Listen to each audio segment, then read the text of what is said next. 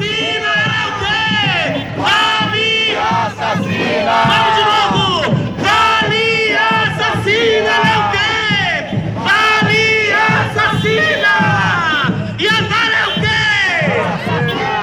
Com essas palavras, atingidos das bacias do Rio Doce e Rio Paraopeba iniciaram nesta segunda-feira, dia 20, uma marcha nacional de 300 quilômetros partindo de Belo Horizonte rumo a Brumadinho. Durante seis dias, eles percorrem cidades da região metropolitana para protestar contra os crimes da mineradora. A marcha também conta com a participação de organizações populares e representantes de 15 países dos continentes americano e europeu.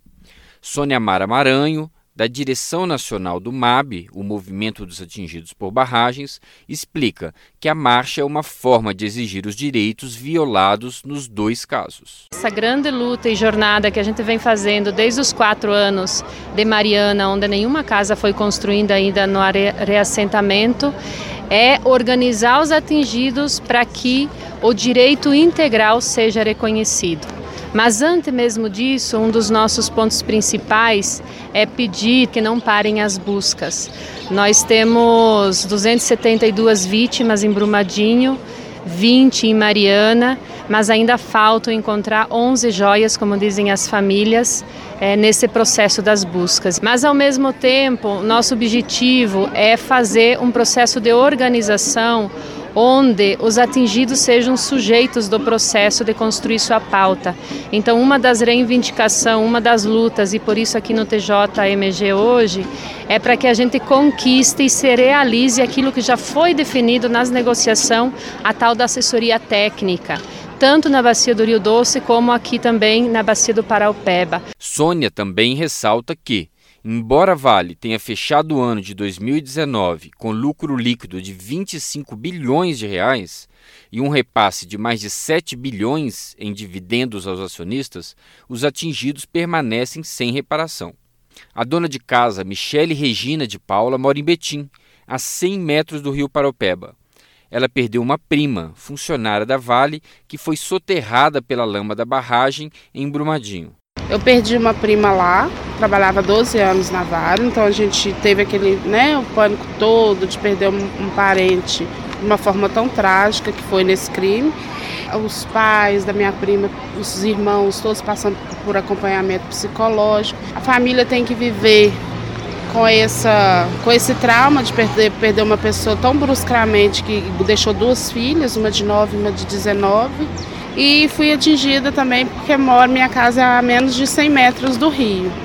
Então, tipo assim, a vida que a gente leva é o problema com a água, o problema que dá no quintal a gente não pode comer. Você explicar para o seu filho, deu uma cerola no seu quintal e ele não pode comer. A moradora relata a dificuldade que tem enfrentado para ser reconhecida como atingida pela Vale. Para ela, o reconhecimento negado pela empresa veio mediante a organização popular do MAB. A gente vive o desespero tipo assim, de correr atrás do seu direito e às vezes ser encarado como se não fôssemos atingidos, porque eles consideram nós que moramos na, na, em Betim, no leito do rio, como se a gente fôssemos oportunistas. E não somos, porque o rio está lá, ele não saiu do lugar, quem matou ele foi uma empresa é, é, ordinária, se ela não lembra do, dos funcionários dela, ela vai lembrar do resto. Ah, o MAB foi um divisor de águas para a gente, porque até então a gente sabia que tinha direito, a gente não sabia como fazer.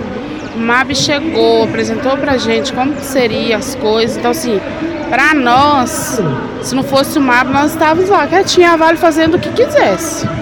O ato de lançamento da Marcha dos Atingidos partiu da Praça do Papa, seguindo pela Avenida Afonso Pena e terminou às portas da sede do Tribunal de Justiça de Minas Gerais. Para Jocely Andrioli, também da direção nacional do MAB, é preciso cobrar do judiciário que ele cumpra seu papel. Que o tribunal possa apurar e punir os responsáveis pelo crime da Vale lá em Brumadinho, também o crime da Vale da BHP lá na bacia do Rio Doce Mariana.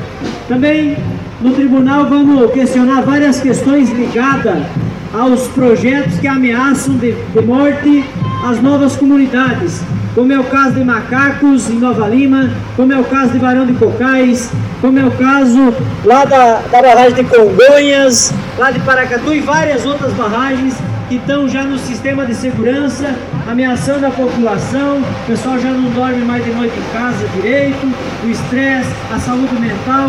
Ainda na segunda-feira, os atingidos passaram pelo prédio da Agência Nacional de Mineração e partiram em direção a Pompéu, onde acontecem atividades na terça-feira, dia 21. Depois, seguem por Joatuba, Betim, São Joaquim de Bicas e Pará de Minas. Nesses locais, o movimento debate os direitos dos atingidos, a segurança, a contaminação da água e a saúde, em um grande seminário internacional.